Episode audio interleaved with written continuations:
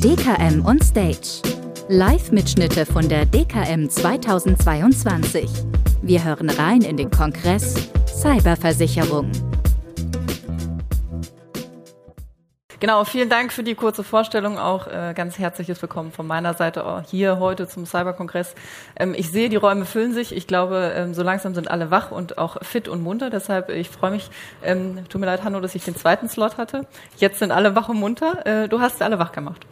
Also, guten Morgen. Ich freue mich ähm, heute hier natürlich mit einem Cyberthema. Ich freue mich, dass wir wieder dabei sind als Hiscox. Heute soll es bei uns in einem Vortrag um das Thema Nachhaltigkeit gehen. Ich meine, Nachhaltigkeit, das hört man ja in allen Bereichen.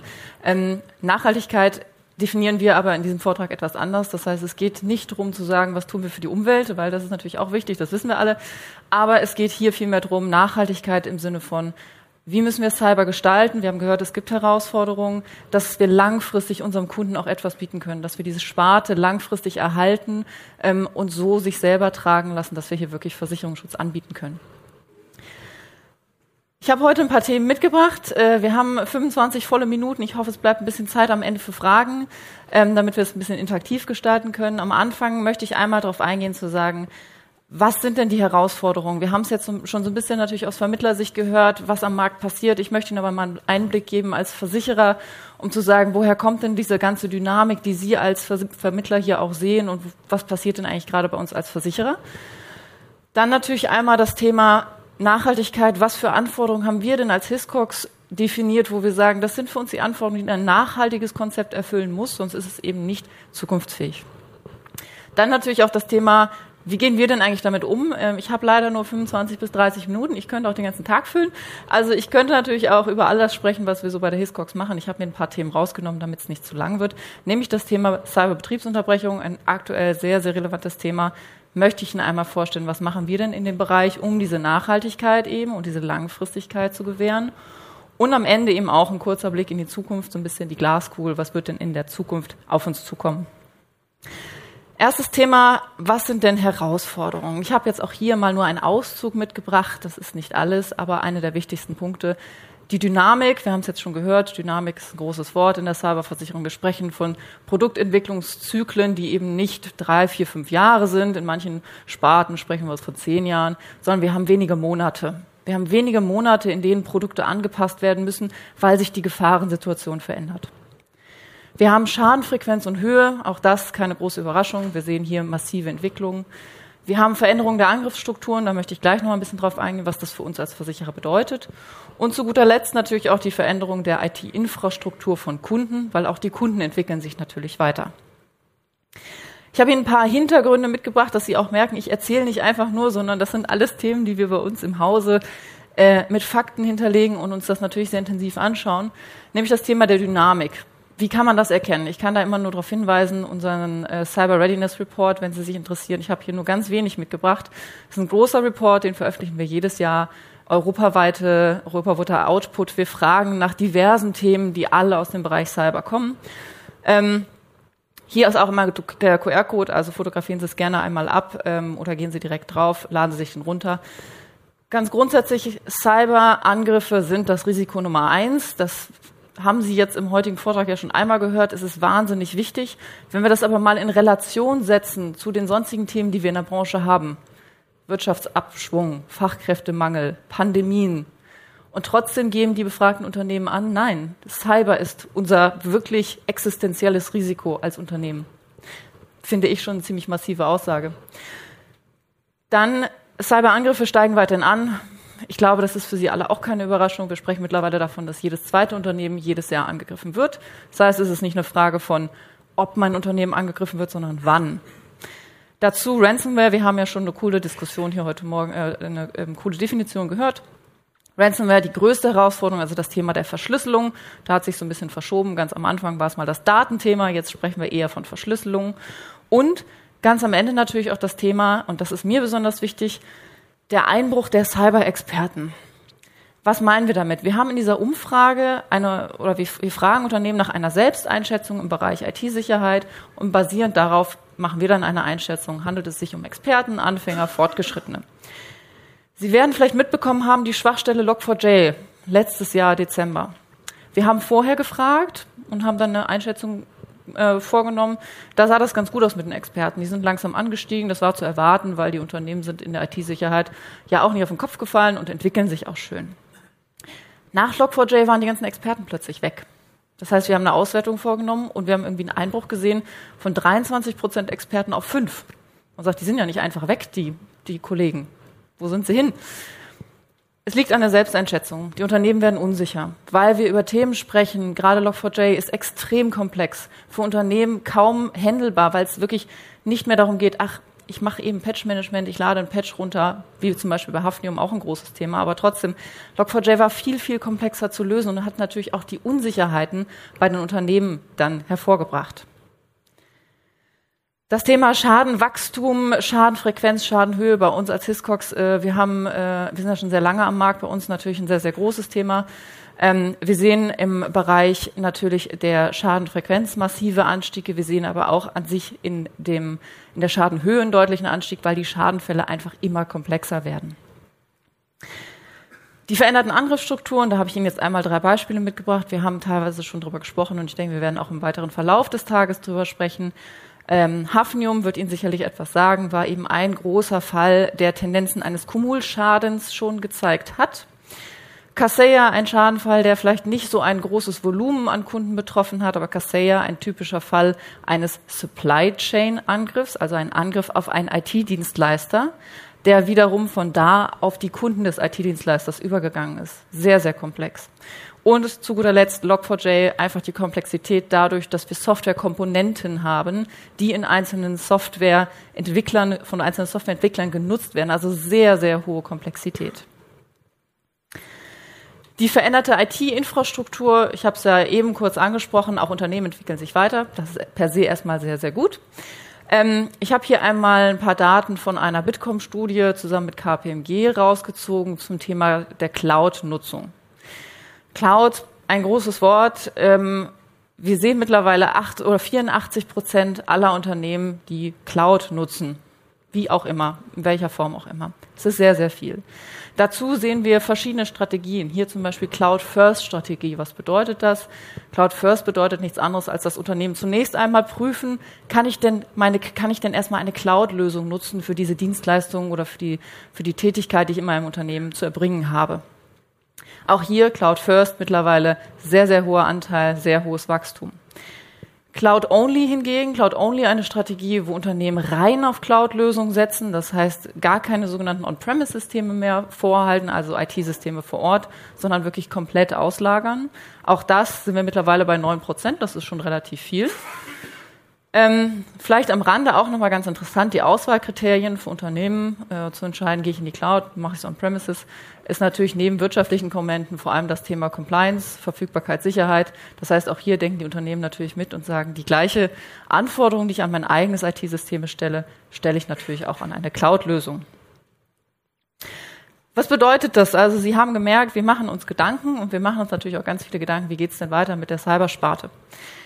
Für uns ist eben dieses Thema Nachhaltigkeit ganz groß. Das heißt, Nachhaltigkeit bedeutet, wir sind schon sehr lange am Markt, wir sind seit elf Jahren am Markt, haben als eine der ersten mit angefangen, haben relativ viel von der Entwicklung mitbekommen, sehen auch relativ viel, sprechen viel mit unseren Maklern. Ähm, für uns ist es eben ein wesentliches Thema zu sagen, wir möchten nachhaltig sein. Nachhaltig, wie gesagt, in dem Fall, wir möchten langfristig ein Produkt anbieten, was sich auch trägt.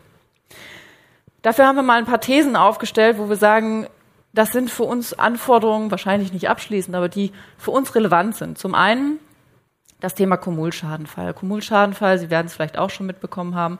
Wir alle kennen Kumulschadenfälle, zum Beispiel aus Flutkatastrophen. Auch in der Cyberversicherung müssen wir über Kumulschadenfälle sprechen. Wir haben Hafnium gesehen, das hatte schon Tendenzen eines Kumulschadenfalls. Wir sprechen aber über Themen, die deutlich größer sind. Auch im Bereich dieser Kumulschadenfälle, wir sehen es mittlerweile, 243.000 äh, 243 von dem haben eine Cyberversicherung. Wenn wir einen solchen Schadenfall sehen, dann werden davon einige Versicherungsnehmer betroffen sein. Der Versicherer muss in der, in der Lage sein, auch im Kumulschadenfall sein Leistungsversprechen zu halten, was ja neben der Prävention dann natürlich auch die Schadenbearbeitung betrifft. Prävention und Expertenunterstützung. Wir sind hier gerade heute auch ein bisschen im Bereich KMU unterwegs. Das heißt, ich spreche nicht darüber, dass äh, zum Beispiel eine Lufthansa vor einem Versicherer Unterstützung braucht im Rahmen der IT-Sicherheit. Ich denke, äh, so vermessen sind wir nicht, dass wir sagen, da könnten wir was helfen. Wir können aber vor allem bei den kleinen Unternehmen helfen. Das heißt, Prävention und Expertenunterstützung sind eben ein wesentlicher Bestandteil. Es geht weit über das Thema Risikotransfer hinaus. Und dabei geht es nicht nur um IT-Dienstleister. Also es geht natürlich auch um die Schadenmitarbeiter. Wir haben es heute Morgen schon gehört. Die Schadenmitarbeiter müssen wissen, was sie da tun. Und sie müssen das schon mehrfach getan haben, damit eben in einem solchen Krisenfall auch eine Schadenbearbeitung anständig funktioniert. Das Prämienniveau, wir haben es heute Morgen gehört, ist ein Lieblingsthema von uns allen. Das Prämienniveau muss adäquat sein. Was meine ich damit? Ähm, wir alle kennen das Einmaleins der Versicherung. Wir haben ein Risiko und wir haben das Ganze im Kollektiv. Und das Prämienniveau im Kollektiv oder die Einnahmen müssen so groß sein, dass sie sich tragen. Insgesamt muss ein Risikoausgleich erfolgen. Das ist das ganz normale Einmaleins der Versicherung. Haben wir wahrscheinlich alle gelernt. Und das ist natürlich ein Prinzip, was für die Cyberversicherung zutrifft. Wir sehen eben massive Anstiege in der Schadenfrequenz und Höhe. Und gleichermaßen müssen natürlich auch irgendwo Beitragseinnahmen steigen, weil sonst hält sich das Produkt einfach langfristig nicht selbst. Transparenz und Abgrenzung in den Bedingungen, das ist für uns ein sehr, sehr wichtiges Thema, nicht nur für Cyber, sondern auch in allen anderen Produkten. Aber ich glaube, in Cyber hat es eine besondere Bedeutung. Wir sehen diese sehr hohe Dynamik, die natürlich schon schwierig ist für Unternehmen äh, zu verstehen, zu sagen, was ist denn jetzt versichert und warum ändert sich das so schnell? Und was ist denn jetzt eigentlich Cyber und warum ist da plötzlich ein Baustein drin, der eine Sachdeckung bietet? Also ich glaube, das ist ganz wichtig zu sagen. Wir müssen in der Cyberversicherung aufpassen, dass wir uns auf das konzentrieren, was wirklich Cyber ist, was Cyberrisiko ist. Wenn wir anfangen, das immer zu erweitern und Deckungsbausteine mit dazuzunehmen, die nicht das originäre Risiko abdecken, dann wird es irgendwann schwierig in der Abgrenzung. Dazu das Thema Transparenz. Ich werde auch gleich nochmal dazu sprechen. Wir haben das Thema von nicht versicherbaren, äh, nicht versicherbaren Ereignissen die wir abgrenzen müssen. Auch das ganz klar und das ist natürlich auch logisch, das machen wir in anderen Sparten genauso, aber Cyber ist eben noch sehr jung. Cyber muss sich noch entwickeln und deshalb eben diese Anforderung zu sagen, wir müssen hier Transparenz und eben Abgrenzung schaffen. Und äh, natürlich auch, und wir haben darüber gesprochen, die IT-Mindestanforderungen der Unternehmen. Ähm, wir haben gelernt in der Sachsparte, ich vergleiche das immer ganz, ganz nett, damit man so ein bisschen auch die Relation sieht. Wir haben gelernt, es ist wichtig, dass man sein Fenster immer mal schließt und dass man auch seine Tür abschließt. Und es ist auch wichtig, dass man vielleicht eine Einbruchmeldeanlage hat, wenn das eben ein bisschen höherwertigen Haushalt ähm, hat. Das ist wichtig, das verstehen wir alle. Genauso müssen wir aber verstehen, ich muss auch mein IT-System schützen. Und diese Schutzmaßnahmen, es muss ein Mindestmaß sein. Das muss sich natürlich auch an die Umsätze der Unternehmen orientieren. Das ist klar. Wir können nicht von einem kleinen Unternehmen erwarten, dass es die gleichen Anforderungen erfüllt wie ein Millionenkonzern. Aber es muss am Ende des Tages eben klar sein, ich schütze mein IT-System genauso, wie ich eben zum Beispiel meinen Hausrat schütze. So, jetzt haben wir viel über Anforderungen gesprochen. Jetzt möchte ich auch einmal darüber sprechen, was können wir denn tun als Versicherer, ähm, ich glaube, es gibt ganz, ganz viele Wege, da dran zu gehen und zu sagen, wir haben ganz viele Möglichkeiten, das zu entwickeln. Das ist das Schöne an der Cybersparte. Wir, wir sind hier alle dynamisch, wir wollen alle was entwickeln. Ähm, ich habe einmal das Thema der Betriebsunterbrechung mitgebracht. Warum Betriebsunterbrechung? Es ist für uns eben ein sehr, sehr aktuelles Thema, für unsere Kunden sowieso. Und ich habe es jetzt einmal beispielhaft mitgebracht als das, was wir uns für Gedanken machen und um eben einige dieser Anforderungen schon mal mit zumindest einer Lösung hier zu erfüllen. Ich habe gesprochen über das Thema der veränderten IT-Infrastruktur. Ähm, bedeutet für Unternehmen, wir haben IT-Systeme on-premises, also on-premises vor Ort. Klingt immer alles so hochgestochen, ist es gar nicht. Ähm, wir haben hybride IT-Infrastruktur, das heißt Infrastruktur, die sowohl vor Ort ist als auch in der Cloud. Und wir haben IT-Systeme, die rein in der Cloud sind.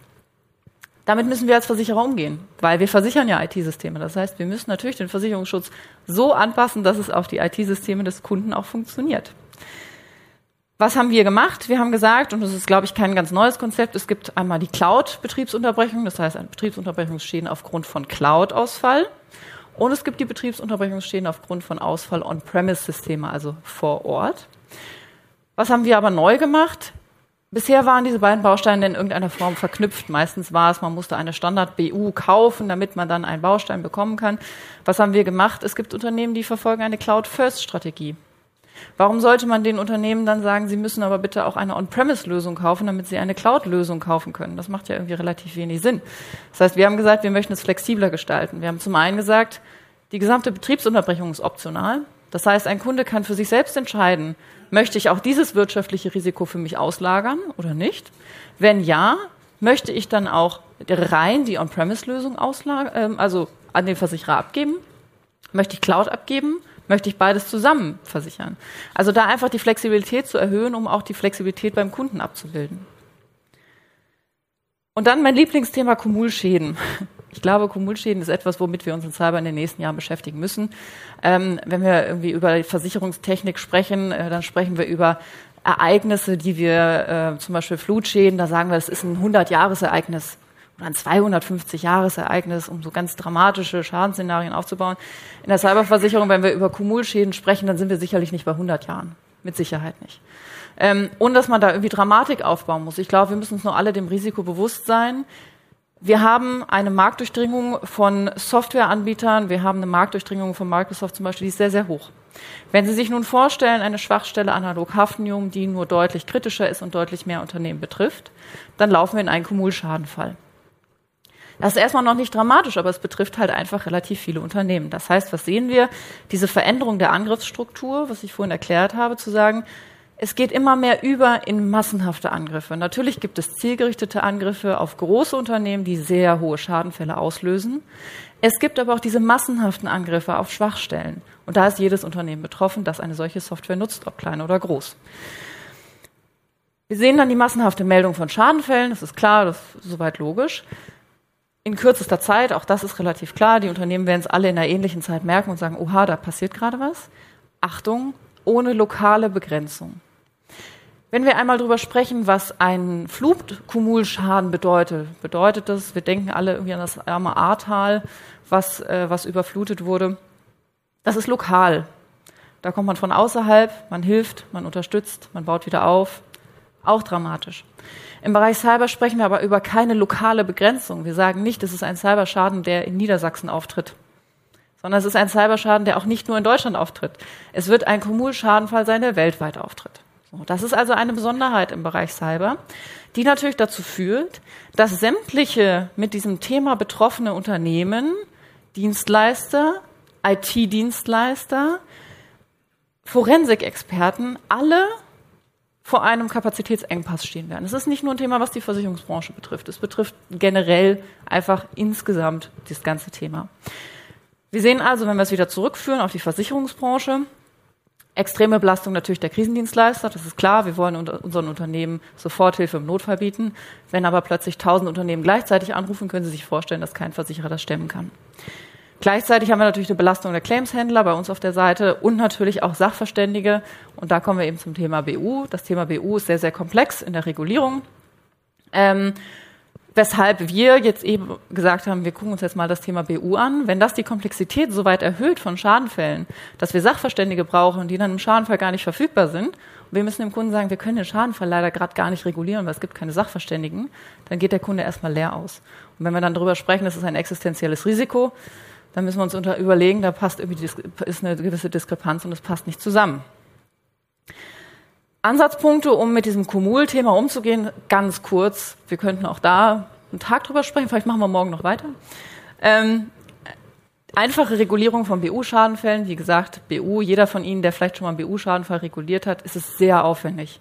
Der Kunde muss nachweisen, seinen Ertragsausfall im Vergleich zur Vorperiode, äh, wieder dann wird hin und her gerechnet, war das denn wirklich ein Ertrag oder nicht oder ja oder nein und am Ende einigt man sich dann auf einen Betrag.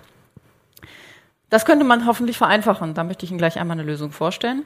Das Gleiche natürlich, wir können auch sagen, wir bauen einfach massenhaft Kapazitäten auf. Das heißt, wir rechnen immer damit, jeden Tag kommt der Kommunalschadenfall.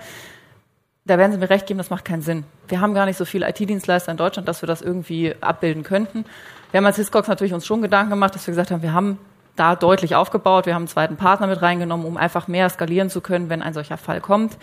Ähm, aber natürlich ist es dann auch wichtig, die, die Expertise zu haben und ein gewisses Maß an Kapazität vorzuhalten, was dann schon einfach höher sein sollte. Und natürlich genauso Krisenpläne für den Ernstfall. Wir fragen unseren Kunden nach Krisenplänen. Wir sagen, die sollen sich auf den Ernstfall vorbereiten. Dann sollten wir als Versicherer das doch bitte auch tun. Das heißt, das ist natürlich auch eine Möglichkeit, damit umzugehen. So, jetzt aber zu der spannenden Lösung. Und zwar, wir sagen, wir möchten gerne die Betriebsunterbrechungsregulierung vereinfachen. Wie können wir das machen? Wir haben eine pauschale Tagessatzentschädigung. Denken Sie einmal Richtung Krankenhaustagegeld, wo Sie einfach für jeden Tag, den Sie im Krankenhaus sind, bekommen Sie Geld. So ähnlich funktioniert das Ganze auch. Es ist schnell und einfach, sehr kurzfristige Regulierung, relativ einfacher Nachweis, sage ich gleich was zu.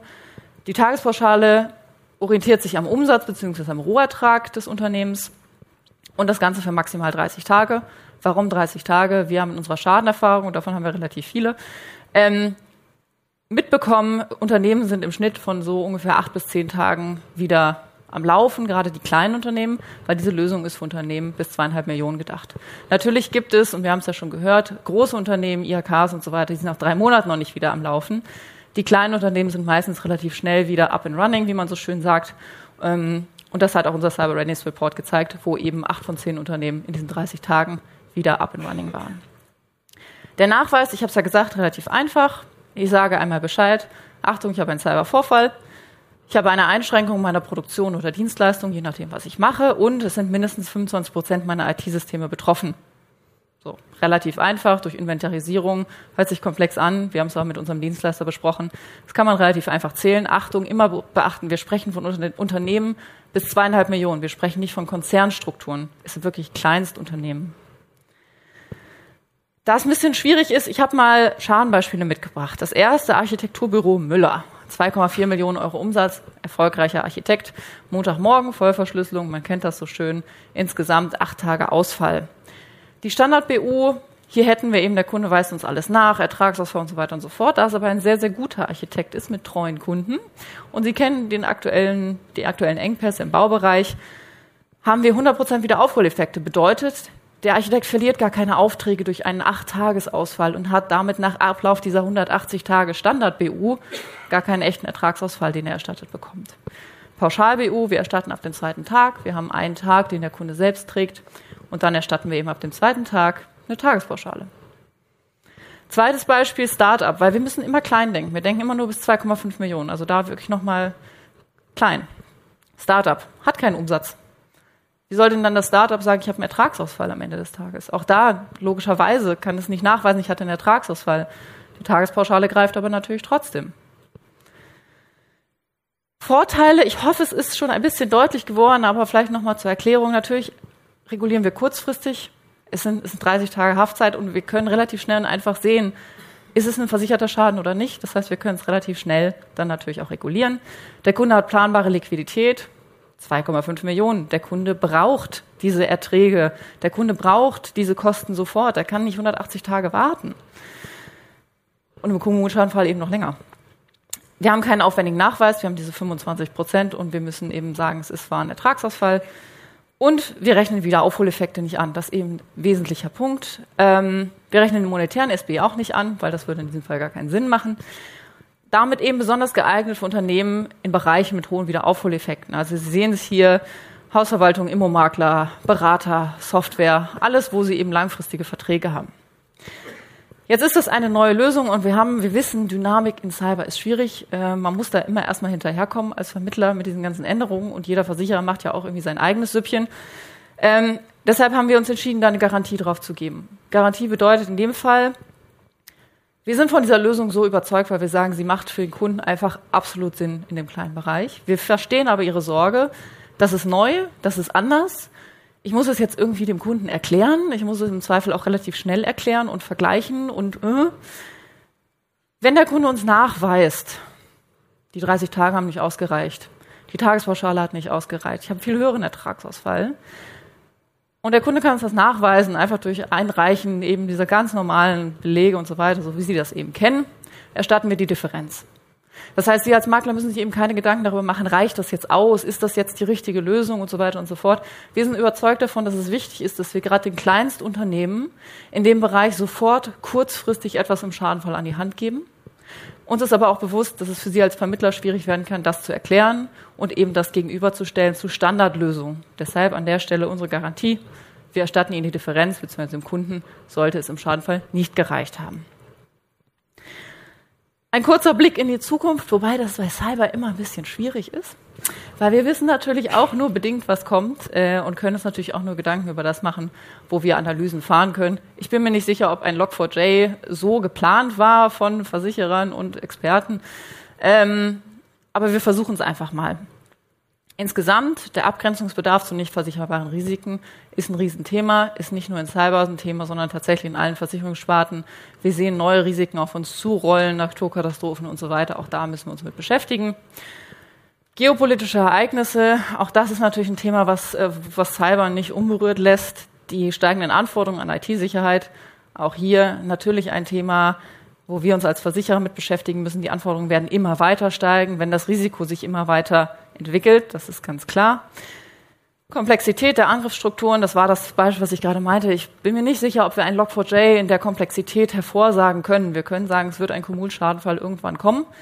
Wie komplex das Ganze wird, ich bin mir nicht sicher, ob wir da schon so einen richtigen Durchblick haben zu sagen, wir wissen genau, was kommt. Dazu, wir als Versicherer haben natürlich auch Kapazitätsbegrenzung durch Rückversicherer. Die Rückversicherer zeichnen sich immer weiter zurück. Das heißt, bei gleichzeitig steigender Nachfrage von Versicherungsnehmern ähm, kriegen wir natürlich ein Problem, wenn die Rückversicherer nicht weiter ihre Kapazitäten erhöhen. Insgesamt, Sie sehen es äh, für uns als Versicherer aktuell auch eine Situation, wo uns nicht gerade langweilig ist. Wir haben relativ viele Herausforderungen, die wir aber gerne gerade als Hiscox da als wirklich auch unsere, unsere Aufgabe sehen zu erfüllen. Und wir möchten hier wirklich einen nachhaltigen Versicherungsschutz anbieten. Das ist uns ganz wichtig. Wir sind einer der Cyberpioniere schon immer gewesen. Wir möchten auch weiterhin für Sie da sein. Uns ist es wichtig, dass wir diesen Weg gemeinsam gehen, weil wir müssen ihn natürlich mit Ihnen als Vermittler gehen. Wir versuchen, Sie da abzuholen. Wir wissen, es ist eine Herausforderung. Aber ich freue mich drauf, wenn Sie diesen Weg mit uns gemeinsam gehen. Und jetzt ist erstmal noch drei Minuten acht für Fragen.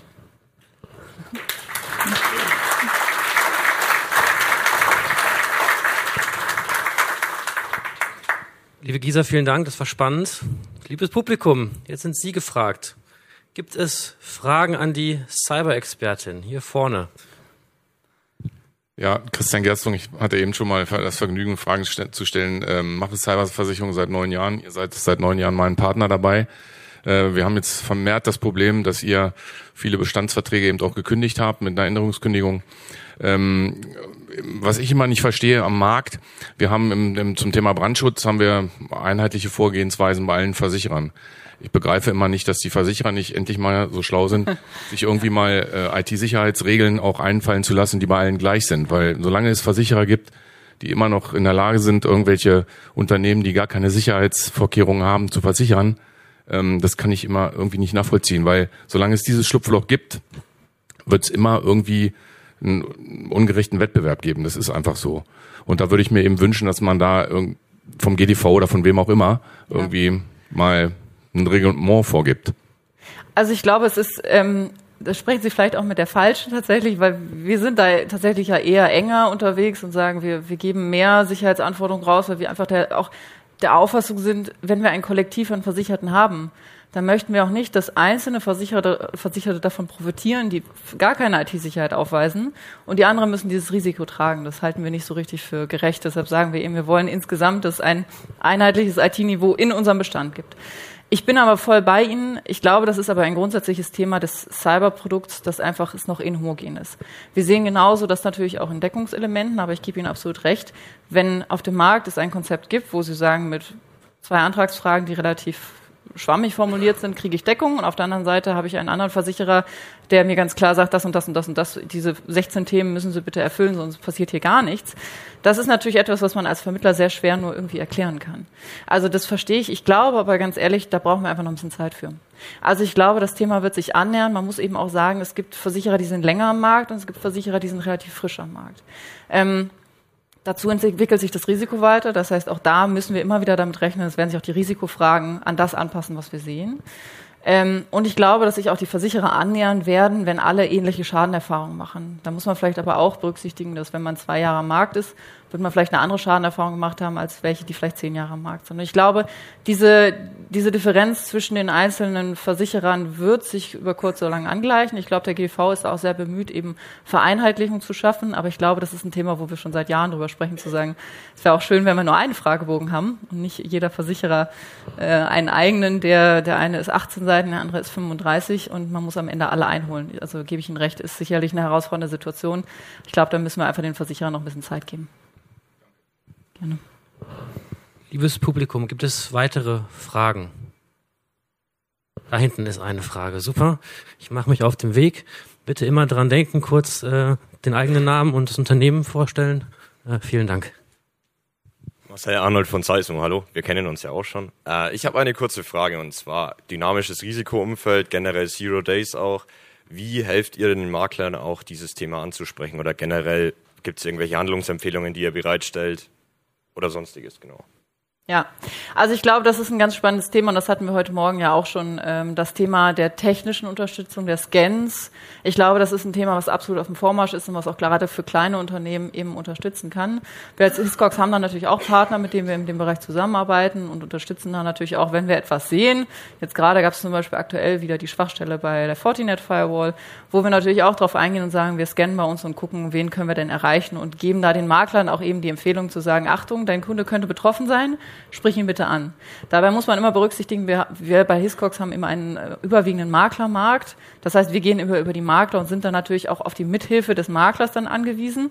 Also wenn wir dann die Informationen an den Makler geben, muss sie natürlich auch zum Kunden kommen. Na, aber das, das sind natürlich schon Themen, die wir sehen und ich glaube, da wird sich viel entwickeln, gerade im Bereich der, der Schwachstellen, Scans, ähm, aber da ist natürlich auch notwendig, dass das ganze Thema der Datensammlung, dass wir von dem Kunden auch das Einverständnis bekommen, wir dürfen nicht scannen, wir dürfen nicht dauerhaft überwachen. Da bedarf es viel Erklärungsaufwand. Die Erfahrung haben wir einfach gemacht, dass äh, gerade wenn wir mit Scans arbeiten, das Unternehmen erstmal sagen, du kommst hier nicht in mein IT-System. Äh, was erstmal gut ist, also das ist natürlich erstmal ein guter Ansatzpunkt, aber wir müssen ja zumindest von außen nach innen gucken und da muss man einfach erklären. Ne, und das, ich glaube, das ist was, was in den nächsten Jahren immer mehr kommen wird. Auch da sind uns, glaube ich, die USA-Kollegen etwas voraus, die das schon vermehrt nutzen. Aber ich glaube, das wird sich auch am deutschen Markt etablieren.